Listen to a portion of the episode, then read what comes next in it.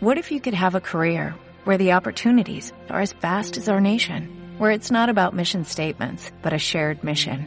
At U.S. Customs and Border Protection, we go beyond to protect more than borders, from ship to shore, air to ground, cities to local communities. CBP agents and officers are keeping people safe. Join U.S. Customs and Border Protection and go beyond for something far greater than yourself. Learn more at cbp.gov/careers.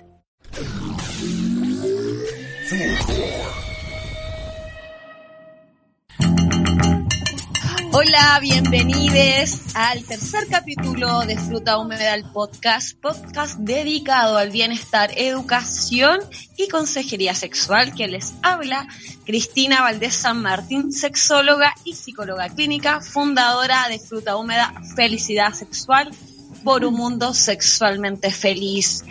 El día de hoy eh, quiero inaugurar una nueva sección eh, con entrevistados, es como un late, eh, para hablar ciertos temas que son tabú, donde hay bastante desinformación, confusión, hay falsas creencias para ir aclarando mitos.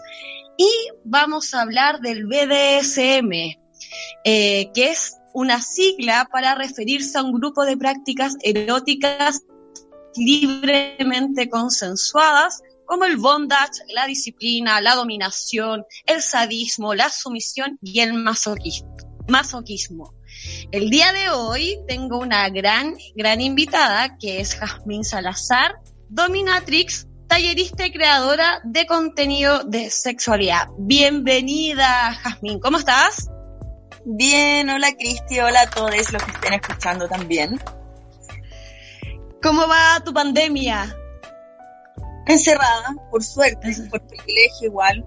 No toda la gente puede hacer cuarentena. No hay que olvidarse de eso. Sí. Eh, bueno, comentar que con la IAS nos conocimos, bueno, en un contexto hace algunos años, en un contexto totalmente diferente. Primero sin pandemia, cuando eh, nadie hacía presagiar que íbamos a extrañar tanto conectar con los demás, salir, tener nuestras rutinas, eh, salir al trabajo. Eh, y también eh, ahí, bueno, está, le estaba consultando porque en realidad yo pensaba que no se dedicaba todavía una a, la, eh, a ser dominatrix, eh, pero me estaba comentando que ya en esos años ya estabas explorando. Pues tú eras, siempre estuviste interesada por el tema de la sexualidad, de hecho por eso nos conocimos haciendo una entrevista de marihuana y sexualidad, juguetes sexuales, ¿te acordás? Voy a subir ese material. Me acuerdo, fue increíble, lo pasamos muy bien. Lo pasamos muy bien. Sí, hoy sí. Eh, tú empezaste ahí a como a indagar en este en este mundo. Cuéntame, bueno, cuéntame, por ejemplo, cuando, eh, o sea, con este término de, del BDSM, cómo te fuiste metiendo, cuáles son más o menos la, la implicancia, las características, ir conociendo un poquito de este mundo.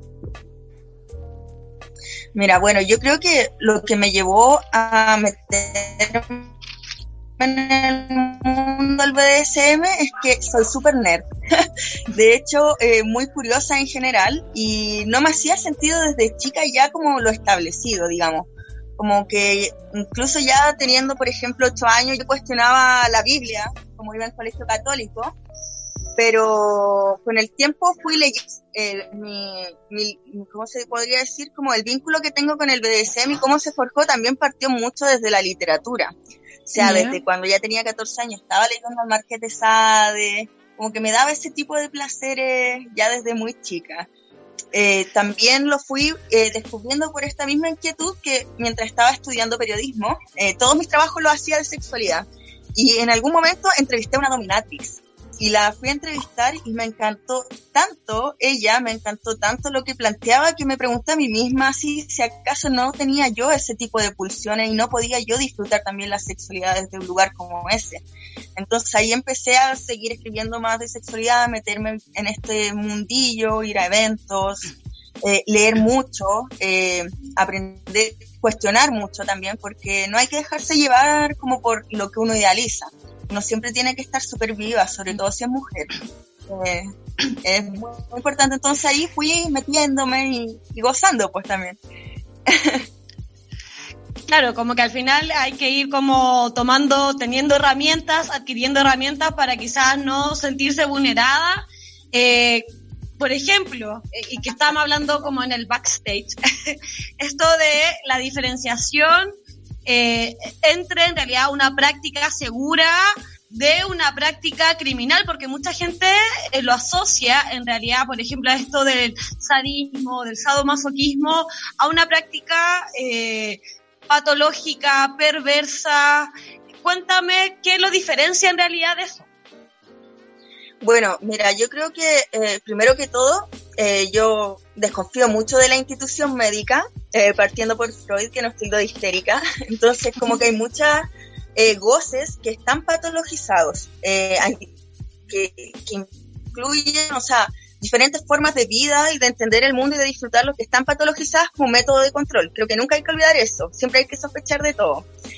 Pero eh, la diferencia fundamental del BDSM y las prácticas patológicas que sí existen es el consentimiento, ¿ya? es súper importante y yo creo que dentro de lo que más eh, he tratado de, incorporar siempre a mis sesiones ha sido el uso de un contrato, que también sirve como fantasía, que igual le da como una fantasía y todo, mm, pero también para establecer todo y no dejar como nada al aire.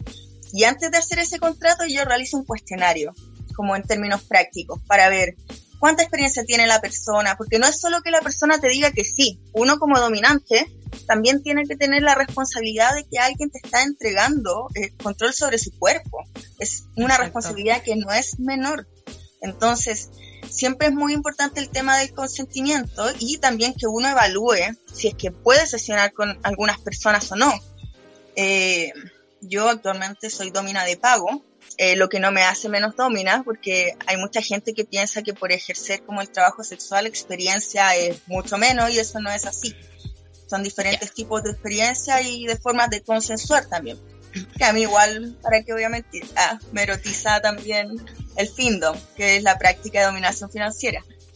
Perfecto. bueno, se, esa es la diferencia fundamental, como el consentimiento en que uno se fije si es que esa persona eh, está pasando por un buen momento para ejercer esas prácticas. Hay todo un cuidado, eh, hay responsabilidad afectiva también.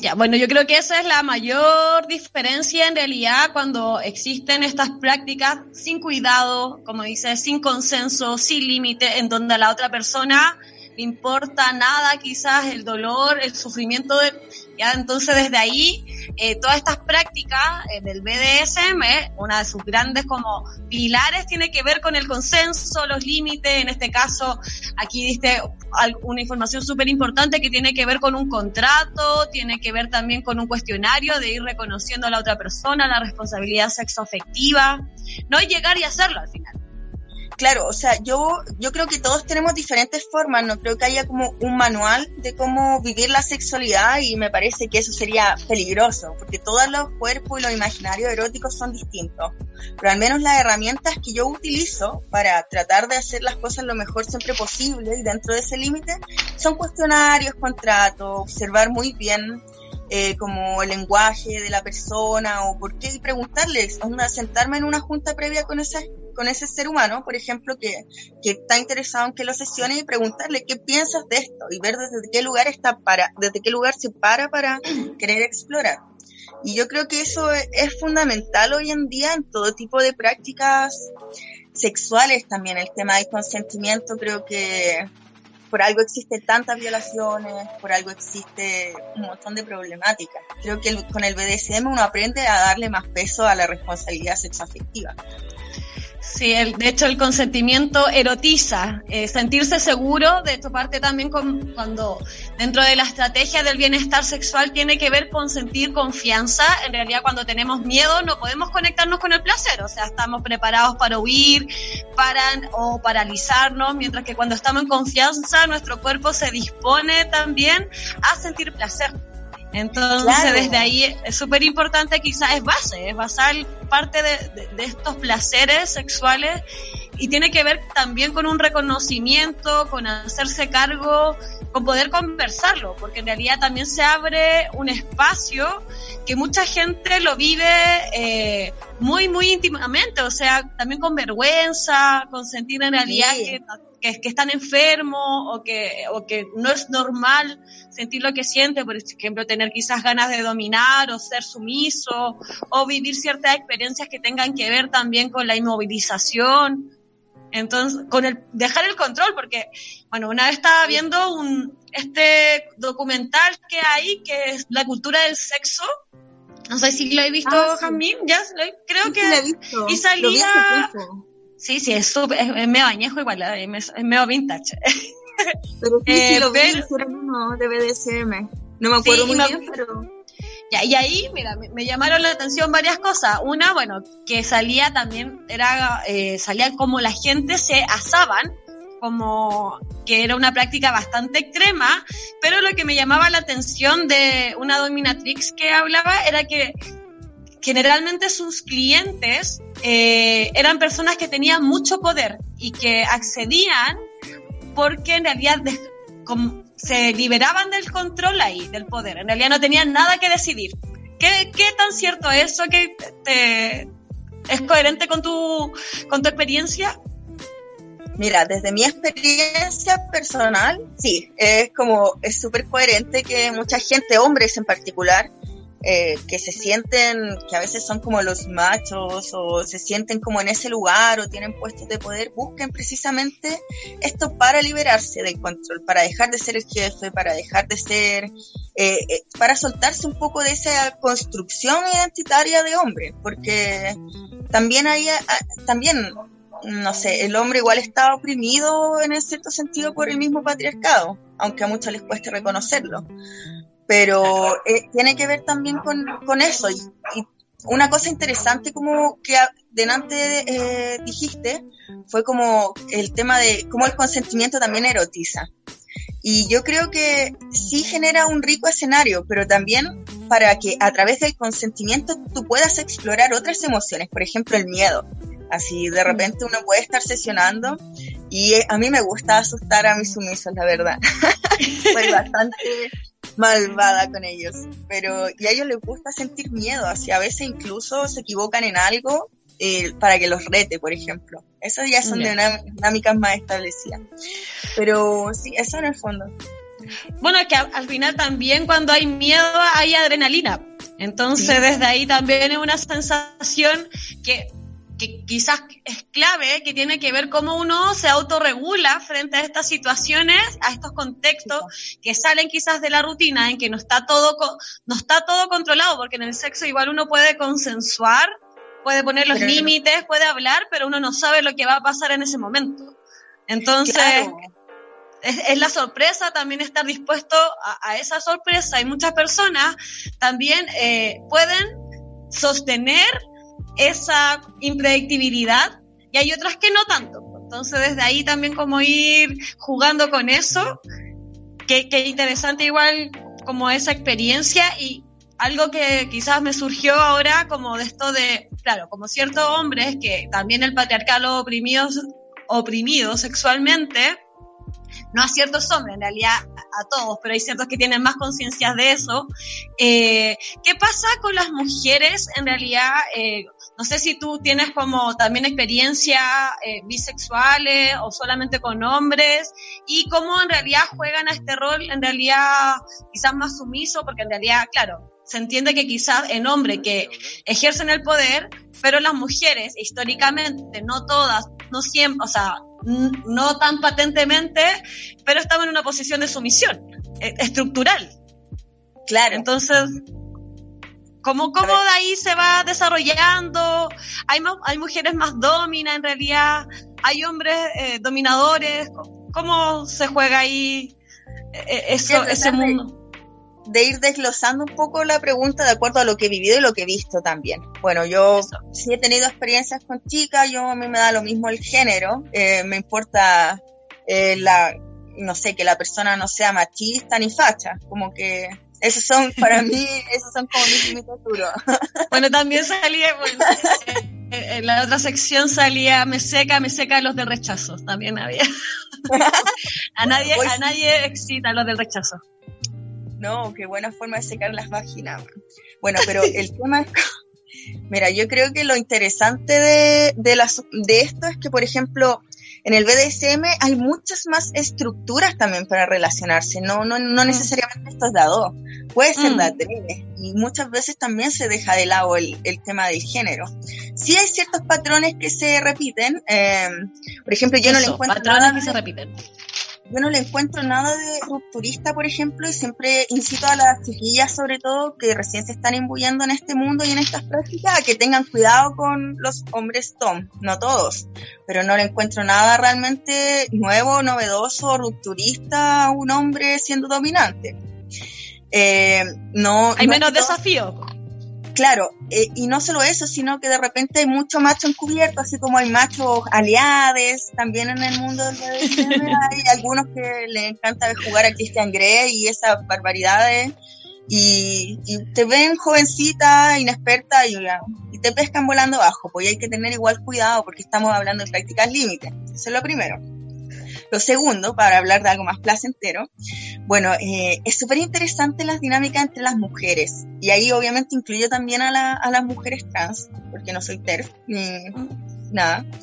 Eh, es interesante porque tengo amigas sumisas y tengo amigas dominas también. Entonces, claro, de repente nos juntamos y conversamos también de, de nuestras pulsiones y claro, la mujer sumisa también tiene un discurso político eh, respecto a la sumisión, que en el fondo no hay que ponerse límite. O sea, ¿por qué tú tienes que, por qué tú no puedes jugar a ser sumisa?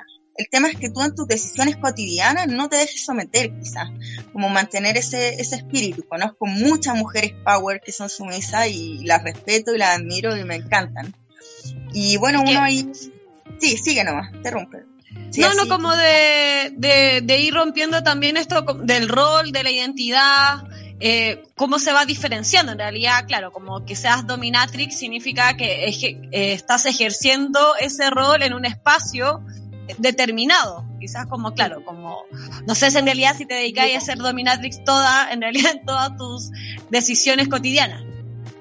Para mí igual es como un rol en el fondo, o sea, como los seres humanos somos múltiples, tenemos múltiples aspectos. Yo un aspecto importante en mi vida es, mi vida como dominatrix, pero también yo igual obviamente disfruto de repente mi enamoramiento, un, una cachita, no es que todo el rato esté con la justa, ¿me entendí? pero bueno, eso que también hay como de ese tipo de fantasía, de que una persona, claro, se dedica todo el tiempo 24/7 y al final también, eh, ¿qué es lo que eh, salió en la entrevista el testimonio de Celina, que es una trabajadora sexual, una cam girl, y claro, ella a mí me decía, en realidad nosotros tenemos sentimientos, vamos a la feria, lloramos, tenemos una vida fuera de esto, y que, y que desde ahí también se puede ver más humano. De fantasía, eh, como que la gente piensa que, no sé, yo igual como trabajadora sexual, una vive como en una pieza, en una burbuja mágica que siempre está así. Y como que, que, cuando ellos te hablan tienes que estar como lista, que no tienes sentimiento, que solo eres esa imagen. Y me parece que igual es resultado de, de, la, eh, de un reduccionismo por, eh, que le ha hecho tanto el capitalismo como la iglesia a la sexualidad, en la que en realidad estamos muy bombardeados por estas imágenes de Playboy, que no, la gente, los hombres en particular, no logran discernir como la realidad de la ficción, o así como, no sé, pero claro, en este mundo se da también, o sea, muchas chicas que son sumisas, por ejemplo, eh, por el hecho de reconocerse sumisas como en este mundillo, da pie para que a veces muchos eh, hombres que no entienden eh, vayan y quieran tener algo con ellas porque piensan que por ser sumisas, sin conocerlas, por ejemplo, ellas les tienen que obedecer, saco hueá, mm. pero... pero pero se da mucho y por eso también esto que si bien estos espacios, yo he tenido muy buenas experiencias, tanto en los eventos, siempre hay que tener ojo de, entender que esto es un juego de rol. Así, eso, eh, para mí esto es como un juego de rol, como calabozos y dragones, pero con látex, una cosa así. Es, muy ñoño, pero divertido y perverso. Sí, eh, bueno, parte también es súper importante quizás la, diversión y yo creo que dentro, bueno, yo leo todo lo que tú escribes y estás súper conectadas con el tema del placer, también de, de discutirlo, de, claro, y, de, y también de, poder reflexionar en torno a eso.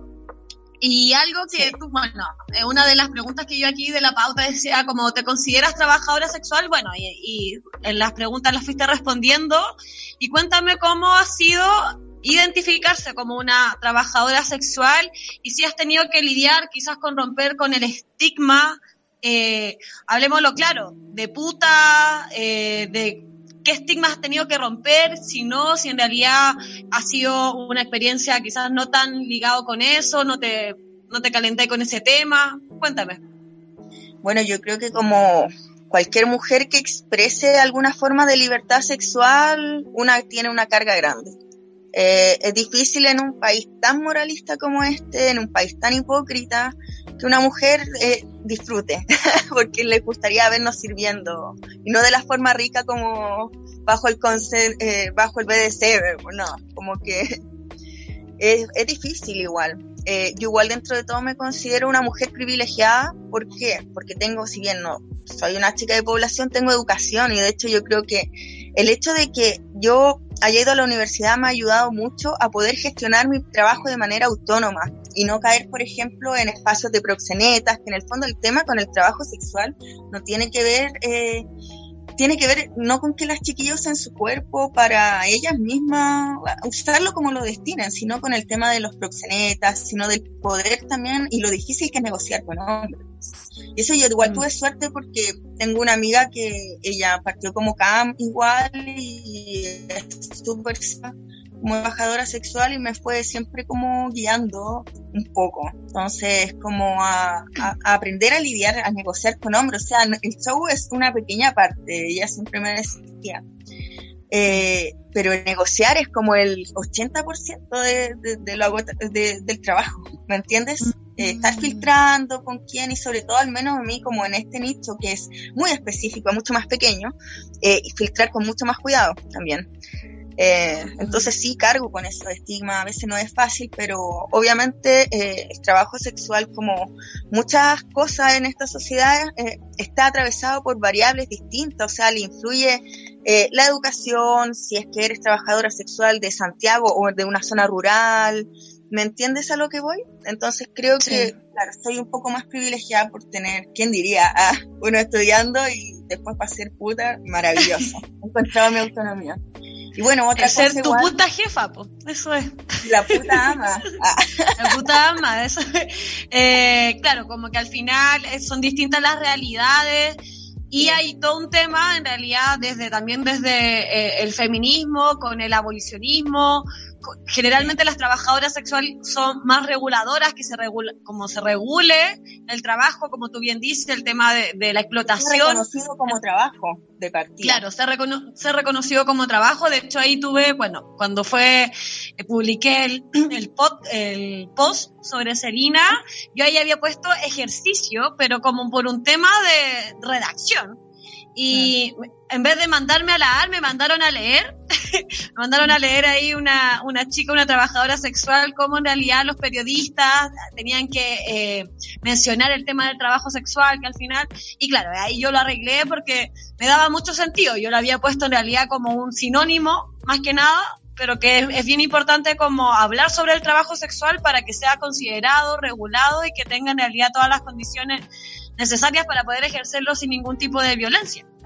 Exactamente, Cristi. Mira, de hecho yo lo muy personal soy abolicionista, pero de todos los trabajos. Yo creo que el trabajo siempre ha sido la mentira, la vendida de pomas más grande que nos han metido, desde que el trabajo dignifica, no, el trabajo explota, ¿ya? Pero eh, todos los trabajos eh, tienen esta estructura nefasta y como el del trabajo sexual no es reconocido, sí es necesario utilizar ese concepto para que crear un poco realidad con esto y no sé, yo pienso en todas las compañeras que en esta misma pandemia, que ya existen diferentes ramas de trabajo sexual, están las chicas que venden packs, las que bailan, eh, no mm. sé, las que son escort, las dominas, etcétera.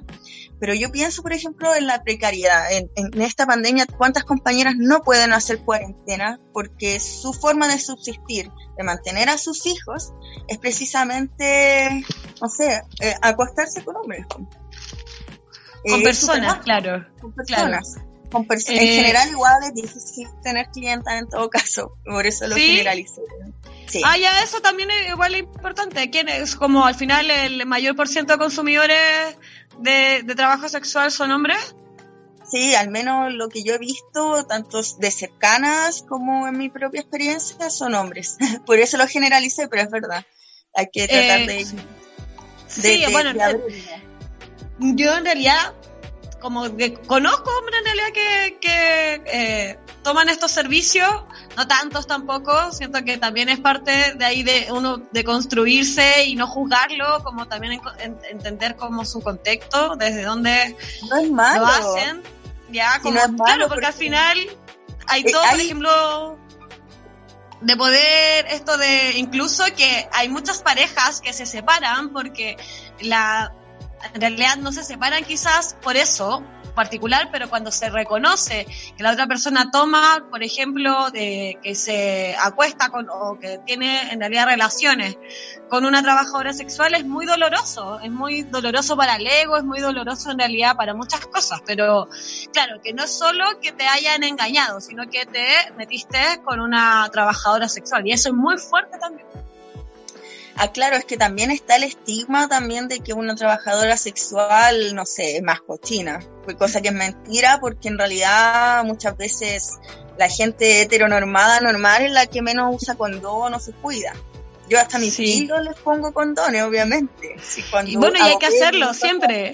Entonces, está ese estigma, pero yo creo que a lo que tú te refieres creo que tiene que ver también con que tenemos una monogamia instaurada horrible, o sea, no toda la gente realmente es monógama, muy poca gente se cuestiona a sí misma sobre qué sistema relacional quiere aplicar a su vida, porque es tan difícil salir de ese esquema, es tan doloroso como decís tú, como hemos construido nuestra autoestima y seguridad en base a, a que el otro te pertenece. Yo en ese sentido igual no me gusta ponerme como una categoría, porque creo que definirse es limitarse, como dice Oscar Wilde, pero yo estoy más tirada hacia la anarquía relacional. Como que hacia ese lado he tratado de irme conduciendo, entonces no tengo pareja hace dos años, pero sí tengo mis vínculos sexoafectivos estables.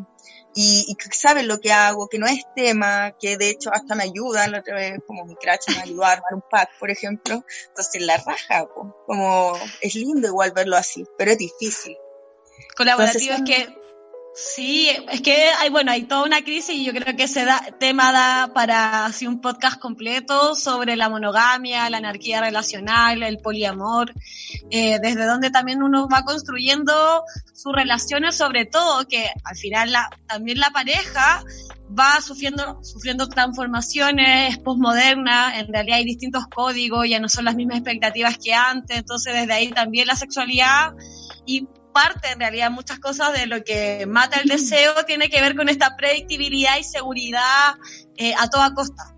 Entonces desde ahí Igual lo interesante, lo interesante del BDSM que lo podemos ir vinculando también con formas distintas de relacionarse, porque es eso también, que de repente, no sé, puede haber una ama que tiene dos sumisos, por ejemplo, y pueden interactuar los tres o coexistir dentro de cierto mm. espacio, porque todo también es mucho más consensuado eso igual es súper, creo que de las cosas que más me gustan del BDSM son esas posibilidades siempre latentes de, incluso yo de repente, no sé, me, he dejado dominar por alguna domina, eh, ha sido muy agradable. no lo dudo. Grupo, como tratar de invocar un poco la colectividad que cuesta mucho construirla, la colectividad erótica, sexual, es rico. O sea, el sueño de mi vida es que alguna vez de verdad pueda tener una orgía de las de verdad, dionisiacas y griegas. Yo creo que muchas personas tenemos ese, ese anhelo y, que pueda ser en realidad. de todo, libertad. Sí, con harto exceso. Eh, pero con harto cuidado, exceso y cuidado, que eso es lo más importante. Eh, y consenso. Ah, y, consenso, sí, hay hartas cosas, bueno, han salido hartas cosas bien interesantes eh, y que es un tema que da para hablar, obviamente, y seguir lo que habías hablado, el tema de la, de la de cómo se van configurando las relaciones, también las distintas posibilidades. Tú te dedicas en realidad a la dominación, hay otro en realidad, por ejemplo, eh, bueno, dentro de, la, de lo que existe, la información que existe, que generalmente las personas comienzan en realidad con algo más bondage, que es como esta inmovilización, como desde ahí empezar a, a descubrir y como antes de meterse a algo muy ya así como elaborado, de repente más profundo. ¿Cómo es eso? Creo que ¿Hay, hay, hay un inicio o se puede iniciar? ¿Hay como un rito de iniciación en esto, no? Yo creo que no, yo creo que depende de lo que el, del deseo de cada persona y también es importante entender de que aunque el BDSM te muestra muchas prácticas, a uno no le van a gustar todas. De hecho, hay muchas que yo no realizo. Yo tengo claras las que a mí me gustan y, y a partir de eso configuro mis sesiones. Si hay gente que parte como por el tema de la atadura, porque en realidad el bondage o el chivari también que que también es muy interesante porque también es lindo estéticamente y, y yo siempre me lo tomo de la manera que, no sé, al menos, al menos como yo también veo eh, el bondage o las veces que he intentado practicarlo, aprender, soy bien ñorda, que es como cuando uno se junta a tejer con las amigas, ¿sí? pero sobre cuerpo y de manera mucho más perversa y, y sexona, pero es como tejer, es como tejer macramé, hay algo hasta meditativo en el asunto, entonces, claro que Oye, un buen qué buena. Está, buena la analogía, en realidad es cuando, cuando, uno entra a un, a un espacio en donde no hay ni tiempo ni nada y se dedica solamente a, hacerlo, a, experimentar. Oye, eh, bueno, ahora viene una pausa musical y una canción que se llama Censura, eh, post, eh, eh, post canción. Vamos a hablar un poquito de esto, también Me la seca sobre la norma, algo por ahí. Y bueno, la canción es de una artista catalana, Ups, Laila, que es una rapera feminista, así que vamos con esta canción que se llama Censura. A pesar de ser mujer, me permito el lujo de tener ideas, ¿sabes? Yo tengo ideas boxeadoras ideas que se dan directos, crosses y swings con la vida. Que siempre nos tocó a nosotras ser princesas, que ser mujer agobia mucho más de lo que piensas, cansadas de aguantar las cuatro patas de la mesa, que todo esto ya cansa, todo esto ya pesa, que el más hipócrita no es el que gana la batalla, el egoísmo, machismo, todo eso es lo que falla, puñetazos de ignorantes, que mil bocas callan, avasallan, que vuestra actitud ya raya, cada vez más peso que nos ponéis en la espalda, que no somos diferentes por cómo llevar la falda, os ponéis caliente con un culo y se os empalma, la evidente se desmaya al vuestras palmas, y depílate, y un pelo quiero ahí, no te pongas a la defensiva, la vida es así, fingir, hartas de mentir, de haceros creer, lo único que queremos es crecer como mujer. Estoy harta de sus normas, harta de sus mentiras, de sus frases que decían de te quiero y no cumplían, harta de los insultos, los abusos, los anuncios, de que siempre nos toquéis con todos los trapos sucios, harta de las prioridades de los jueces y sus juicios del maltrato, los relatos que nos usen para un rato, cansada de sus tratos, de los asesinatos, una más apuñalada. No se le echará de menos. Aprender, saber, querer, haceros entender que el mundo es más bonito con mujeres dentro de él. Mírate a la Frida, María o Isabel.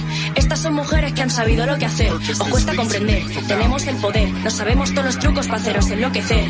Nos decís de todo cuando vais en manada, luego os pillamos solos y no nos decís de nada. Os acojonamos, os descontrolamos, cuando nos acercamos os sentís intimidados. ¿Tenéis algo que decir después de todo esto? Si queréis unas letrillas para soltarlo, yo las presto, yo quiero tu opinión. Y todas las del resto tenéis tiempo sin presión, tranquilos que no molesto. Lo único que tenéis los tíos aquí es mucho cuento, para escuchar lo que os suelto y aprender a estar atento. Harta de las afectadas por la segregación, de la discriminación, de todos los subnormales que lo hacéis sin protección, de los chavales que están cachas y se creen la sensación. Es hora de que pidáis perdón, de todos los pezones que censuran si mujer. Así ha sido siempre, no tenemos nada que hacer. Unámonos todas, consigamos los derechos, somos todos iguales, cambiemos los hechos. Cambiemos los hechos, cambiemos los hechos, cambiemos los hechos, cambiemos los hechos, cambiemos los hechos, cambiemos los hechos, cambiemos los hechos, cambiemos los hechos, cambiemos los hechos, cambiemos los hechos, cambiemos los hechos, cambiemos los hechos, cambiemos los hechos, cambiemos los hechos.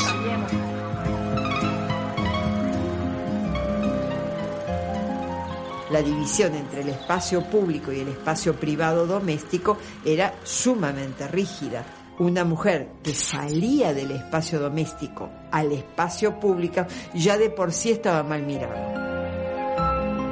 Mucho más si además reclamaba, manifestaba, se dirigía en público. Yo hemos vuelto a la segunda parte de Fruta Húmeda, podcast, y vamos a comenzar con esta sección tan exitosa que se llama Mela Seca. Eh, Jazz, yo leí en tu Facebook, en un post, que colocabas la norma me seca la vagina. Cuéntame un poquito sobre qué quisiste transmitir con este mensaje, me llamó mucho la atención y bueno, y por eso también te contacté para que vinieras, como era muy ad hoc en realidad. Mira, yo creo que igual eh, la sexualidad es, algo político, ya en la que uno se posiciona igual. Pero además de todas las razones por las que la norma me enoja y por ende me genera malestar y me seca la vagina y las pulsiones divertidas, digamos, más ricas, placenteras, también me parece tediosa. No me gusta aburrirme. A veces mucha gente en el afán como de, de explorar la sexualidad o de ser súper loquillo, sigue reproduciendo lo mismo, no sé. Eh, de repente gente que quiere a toda costa hacer un trío, pero en realidad igual de fome porque no hay una autoexploración, porque no hay una forma de desgenitalizar el sexo, por ejemplo. Hay gente que piensa que la sexualidad es solo meter y sacar un pene en una vagina y, y se acabó. Y eso, la verdad, me seca la vagina porque carece de creatividad es aburrido y es más de lo mismo, o sea, ¿de qué te sirve hacer un trío con dos hombres que no leen bien o que no solo se encargan de eso, que no te muerdan el cuello, que no te toquen, que, que no entiendan el cuerpo entero como una forma de placer y yo creo que entender el cuerpo entero como un, un espacio de placer eh, ya va, va en contra de la norma, ¿me entiendes? Entonces, alguien que no conciba eso me la seca. Eh, además, obviamente, de, de que no me gusta, no sé, no me imagino en esta época de mi vida culiando con un Paco, por ejemplo. No sé, como que... no, es como todo lo contrario. De hecho, al menos yo ya no digo Paco culiado, digo Paco inculiable. que weón. ¿Quién querría? Sea, eso me eh, principalmente. Principalmente, claro, como a esto de, de, las prácticas quizás que son normalizadoras, que, que carecen, como tú bien dices, de creatividad porque parte también de, la, de la exploración sexual está grandes como infinitas posibilidades que uno tiene. Eh, y bueno, lo mismo, claro. Sí, en realidad no digo que de repente tener una cacha es rico, pero no siempre la gente es creativa y lúdica, y eso no me gusta. Sí, bueno, igual hay que soportar de repente este vacío existencial y esta incomodidad de aburrirse, de no ser creativo. Hay, hay momentos y momentos en la vida, ya. Uno a veces no está tan dispuesto, a veces está muy dispuesto a explorar y hay veces que no. Así que ah, sí, es, todo un desafío. Es consensuado, sí, y eso siempre, que a veces cuando uno está con ganas, no está con ganas a veces de nada. Y es verdad, pues, depende mucho del estado de ánimo, pero me refiero como a la norma general, así. Sí, tú hablaste ahí de, lo, de los pacos inculiables y eh, bueno, dentro de la eh, respuesta de Mela Seca eh, decía que eh, secaban los del rechazo. Y se me ocurrió hacer una encuesta, pues así como eh, te involucrarías sexualmente con un rechazo, en realidad pregunté, no tan, de forma tan eh, solemne, en realidad pregunté, ¿culiarías con un rechazo? Así. Pero, eh, bueno, un 98% dijo que no, eso significan 327 personas y 8 personas dijeron que sí. Así que, bueno, también ahí hay hartas personas que no comparten de repente ni como, o sea, que comparten contigo como la idea política y que eso también es importante, o sea, hay un área de la sexualidad, la sexopolítica, que es súper quizás es tan importante como la otra funciona. Por ejemplo, esto de conocer el cuerpo y todo, pero claro, tu posición política en el mundo no deja de ser menor.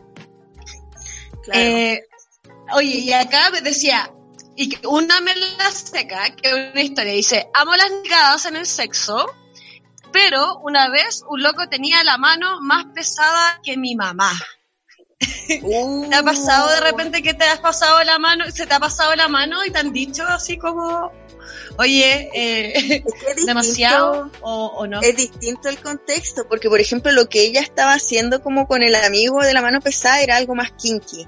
No tan BDSM, no era como el, lo kinky es muy distinto al BDSM que es mucho más a veces rígido. Eh, por un tema de, lo que hablábamos del consentimiento, pero de todas maneras igual, eh, si yo estoy como haciendo algo kinky, igual trato de tener harto cuidado y estas son cosas que uno aprende, por ejemplo, cuando uno empieza a dar la nalgada, primero calentar el glúteo así, golpear hasta que se caliente la parte y ir de a poquito increciendo con el dolor, hasta que alguien, hasta que te, uno va preguntando ya del 1 al 10, ¿cuánto te duele? Ya, 4, ya, ya, bueno, le pegáis 8, ya, ¿está bien ahí o más? No, no está bien. Y ahí uno se queda en esa intensidad, igual es un arte, es un arte de nalgada. Sí, es un, eso estoy viendo, en realidad como que, que esto de, de masajear, de un poco preparar, eh, está bien bueno, te tiraste un buen tips ahí ya. Y, y, lo otro de que hablaste de lo kinky, eh, lo kinky en realidad es como un sexo quizá más como vainilla que le llaman, como más, eh, no sé, más, más, más suave. Eh, no me gusta usar mucho el término vainilla porque siento que es despectivo y, y, la sexualidad es tan múltiple que no creo que hay que menospreciar como algo. En el mundillo se usa muy despectivamente. Pero claro, yo yeah. creo que lo kinky, al menos para yo mí, así, es como un híbrido. Yo así lo, lo, como... lo conocía para mí lo kinky es como, ya es un híbrido, es como que no necesariamente es como el contexto BDSM, pero como que a veces se da mucho en parejas, por ejemplo, que, que kinkean, o quieren hacer eh, un poco más sabrosona la, la, relación, e incorporan ciertos jugueteos, una arcaíta, una, alga, una nalgada, no, ¿por qué no? Algunos juegos, pero siempre es como desde ese lugar y bueno, igual yo creo que la empatía juega un buen rol y el conocer al otro como que para poder jugar kinky sin que se te pase la mano y pasemos del placer al displacer, porque hay, es increíble, a veces pasan mínimas cosas que hacen que uno se le seque, ¿cachai? En este caso a la amiga mm. le pegaron mucho más fuerte de lo que le gustaba. Entonces... Ya, perfecto. Y qué buena aclaración que, que, hiciste esto de que el kinky es una, como que vainilla es un término despectivo, porque así en realidad uno lo va conociendo, como cuando lo nombraste, porque probablemente aquí hayan personas que no hayan escuchado nunca el término. Entonces, claro, se les llama kinky como estas prácticas, también más, más, más eróticas, más que eróticas, quizás más osadas, pero Eso. menos osadas que el BDSM. O sea, no sé si menos osadas, pero yo creo que es sustancialmente distinto porque cuando uno habla del BDSM ya eh, empieza a hablar como de, de, de una estructura, no sé, protocolos de seguridad, como de ese tipo de cosas. Ah, Igual, perfecto, ya, ya. Es más por Para eso. no meterlo no a todo. Más o menos, no, claro, no sé si es más o menos osado, eh, ni más o menos de entretenido. Yo creo que ambas son divertidas. Entonces, eh, entonces menos de regul como es menos regulado que el BDSM. Yo creo que tal vez por ese lado, al menos como lo percibo y lo entiendo yo, eh, yo creo que por ahí va la cosa. Ya, bien. Ahí vamos, ¿no? vamos definiendo también, eso es súper importante, pues como de qué, de qué estamos hablando. Claro. Eh, y bueno, eh, salió para, para el último Me la seca, eh, salió que a una persona, que este fue muy en realidad divertido, que le secaba el hoyo, o sea, le secaba el hoyo, lo que digo, le secaba en realidad un papel, el, un papel confort en el hoyo haciendo el 69. Eh, y ahí, bueno, ahí se me ocurrió eh, preguntar también, pues, así que a qué le había pasado. Y a 37 personas le han, sí le ha pasado, a 47 no. Eh, y nada, pues así como si a ti te estábamos hablando que en realidad también puede pasar que haya gente que le excite como este tipo de prácticas, más fetichistas. Cuéntame, ¿te ha pasado a ti? ¿Te seca? ¿Te, te, te ha pasado en realidad haciendo como ver algún tipo de, de confort ahí, un papel, algo? Sí, me ha pasado. No es como que a mí sea de, de, las cosas que más me agradan, pero hay como tantas prácticas distintas. No sé, una de las prácticas que realizo es el SCAT. Y me gusta mucho lo de tener esclavos de baño. Eh, la gente puede googlearlo después para que sepa más en detalle. Pero en el fondo de repente, no sé, uno les hace encima, les caga encima, pero quieren ver que esté como, por ejemplo, un pedazo de confort para que sea más humillante porque en realidad le, le, erotiza como la humillación o ver cosas más sórdidas. Pero eso obviamente es previamente consensuado. ahí, ahí, ahí, está, estamos hablando ya de palabras mayores, ¿eh? Eh, un confort en el culo no es nada, así como, no, por lo que me estoy diciendo, no, eh, nada, es un detalle, es un detalle. Eh, dentro de eso, por ejemplo, oye, ahí me pasó una talla a mí, porque en realidad está mi pareja va y me dice, no, a mí me ha pasado igual. Y en realidad para que él me cuente algo así, digo, ya, yo tengo que estar involucrada porque en realidad no es como de, de contarme su experiencia, ¿cachai? Así como... Eh, y yo le dije, y yo le dije, y dije, ¿te pasó conmigo? Y dijo, sí, Cristi, me pasó. Le dije, pero y, yo me, en realidad me en la risa. dije, ¿por qué no me había dicho? Y yo creo que, claro, como que, ¿cómo le decía a una persona? Quizá, yo ni recuerdo, si me hubiera dicho, lo hubiera recordado, quizá me hubiera, quizá en el momento me hubiera dado vergüenza, pero ya viendo que tantas personas igual la han pasado no y solo todo. que te la sé, que es como que te desconcentra, es como eso, así como ver justo eso desconcentra, pero yo creo que hay que aplicar la creatividad, la sutileza y con el dedito sacarlo nomás. Sí, es que te hace pensar, te hace pensar en fecas y, y hablar, y bueno, ya ese es otro tema de cómo uno va lidiando con eso. Eh, en este caso, claro, hablaste de una práctica que ya es de, de palabras mayores, que es defecar encima de las personas. Y bueno, entonces ahora vamos a pasar a, vamos, después de hablar de este tema, de este tema. Quedó la vara tan alta, así Sí, quedó súper alta. Así como... Ahora todo lo que digamos va a ser suave. Voy a leer una confesión sexual que me, que la, me la mandó un amigo hay hartas personas en realidad que me mandan confesiones sexuales, eh, pero esta especialmente es de un amigo y que me, cuando me la mandó y caché que no la había publicado, me dice, oye Cristi, no, ni pescaste mi, mi confesión. Y yo le dije, y yo dije, como amigo le dije, mira, sabes que estoy llena de pega, eh, vamos, y ahora la voy a leer, así como porque no, la he subido todavía, la voy a leer. Lo va a compensar en el podcast, así. Sí, lo voy a compensar en el podcast y voy a leer. Dice, Vi la, recomendación de fruta húmeda y decidí probar con el jengibre. Mientras lo hacía, recordé que una vez, hace mucho tiempo, ya lo había hecho. Al principio arde harto, pero no se asusten, no es un ardor que dañe, es muy parecida a la sensación de mentol en la boca, pero esta vez en el glande. Lo rico es que la erección llega a ser muy intensa en unos instantes, producto del ardor, muy intensa, y además comienza a fluir lubricante en mucha cantidad. Recomiendo hacerlo acostado y no deja de frotar el jengibre húmedo por todo el glande mientras te masturbas y al final, en vez de eyacular, el típico chorro de semen que salta lejos del pene, te recomiendo controlar la salida y hacer que vaya saliendo lento para que caiga sobre el mismo glande y todo el pene.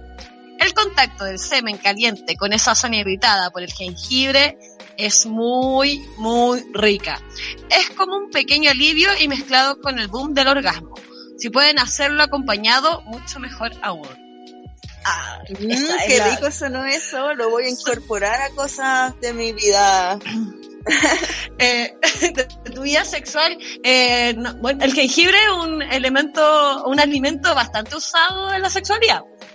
Eh, y tiene, bueno, sus pros y sus contras. Hay gente que, hay personas que le arde mucho, que no lo disfrutan, hay otras que sí, y aquí a este amigo lo, disfrutó bastante. Y lo describió muy bien. ¿ah? Debería, debería pensar más en, relatar cosas. Mi boyerismo eh, ñoño nerd de la literatura salió con eso. Ah. Oye, sí, sí, de hecho, bueno, ahí puedes eh, pasar por una cuenta nueva especializada, ah, específica de confesiones sexuales fruta húmeda, porque en realidad la idea es ir como creando ahí contenido para eh, alimentar las fantasías. ¿Ah? Dando ideas para que la gente... Dando ideas, pues todo el rato. Sí. Sí, sí, por ejemplo, bueno, esa es la idea, también como de de ir abriendo ciertos como temáticas, tópicos que a veces uno desde la misma represión eh, que, ha, que ha vivido en realidad sexualmente históricamente no se permite ni pensar. Eh, de, pensar a, a, ejercerlo, hacerlo, hay un trecho súper grande, pero por lo menos de ir también liberando nuestra, nuestra mente y también tener una posición al respecto. Eso es súper importante, de tener una posición activa dentro de nuestra sexualidad y que no somos agentes pasivos, que en realidad como que no nos hacemos cargo, la vida se nos pasa y al final también es un es una herramienta para disfrutar. También siempre, por ejemplo, la semana pasada hice el podcast sobre sexualidad infantil y hablamos de, de, de comercio, explotación sexual infantil, que es un tema, el lado B, también de como el lado horrible de la, del espacio sexual y pero hay que hablarlo, hay que hablar todo, en realidad lo bueno, lo rico, lo malo. Hay que hablarlo para no invisibilizar, porque como tú dices, uno tiene que posicionarse, estas son cosas crueles que pasan. Hay muchos temas con el Sename también relacionados precisamente a estos grupos de gente de, que explotan a niños sexualmente, entonces no, no tenemos que hacernos los hueones, gozar también es, eh, ser consciente es parte del goce también. O sea, uno no goza por la conciencia, pero, a ver, me enredé. en el fondo, es parte de, hay que asumir todo. Si queremos realmente una sexualidad mucho más libre, eso implica que uno sea consciente también de, y, empático, pues si no ahí estaríamos siendo egoístas y súper capitalistas y, y, reproduciendo. Individualista, pues, de, de, pensar solamente quizás como en el goce individual y de consumir gente y cuerpos sin importar si es que tienen derecho humano. Y por ahí va el tema. Sí, pues, de hecho, mucho, o sea, la idea de este podcast es ir promoviendo también los derechos humanos, los derechos en torno a la sexualidad que existen. claro. claro. y que nadie los conoce en realidad. Es decir, como hay derechos sexuales, eh, y si uno no se va metiendo, no tenéis idea porque hay muy, muy pocos espacios también para abordarlo. Entonces, la idea es de este espacio, eh, muy agradecida de tu participación, Jazz. Me encantó eh, compartir esta tarde contigo. Espero que eh, lo hayas pasado bien y cuéntame ahí cómo lo pasaste. Ya, pues, un gusto y saludos a todos y por favor, eh, asusen la cabeza, sean creativos y disfruten también. Eh, ahora estamos todos encerrados y no nos podemos juntar como a, hacer la orgía, pero sí erotizarse más también a través de, no sé, las cámaras, intentar ser creativo en el fondo. El placer no está de más. ¿Sugieres algún tipo? Bueno, eh, también eres creadora de contenido de sexualidad. Eh, cuéntame si te pueden encontrar en alguna página, en algún lugar, leer tus cosas. Ya, mira, por ahora solamente estoy con mi Instagram, que hace poco lo abrí, volví a redes sociales, estaba ermitaña. Es, eh, me pueden encontrar por arroba la punto guion jazz, jazz con doble Z. Y bueno, eso fue un gusto. Eh, si también quieren contratar mis servicios, estoy haciendo sesiones virtuales, doy talleres, tutorías para parejas. También pueden hablarme y vendo unos hermosos packs fetichistas. Así que. Ahí, muy bien, promoviendo el business. Eh, bueno, eh, me despido de este tercer capítulo. Recuerden colocar seguir al podcast de Fruta Húmeda producido por Fulgor Lab eh, y bueno, cualquier consulta sobre terapia sexual individual de pareja, pueden hacerla al correo, por las redes sociales, ahí les vamos a responder todo. Eh, pueden descargar los planes terapéuticos que están súper detallados en frutahúmeda.com y pueden seguir la cuenta también eh, de sexóloga guion bajo Cristina Valdés, que ahí estoy compartiendo material sobre sexología específicamente y también el de fruta húmeda, como no, de eh, felicidad sexual. Nos vemos en un próximo capítulo.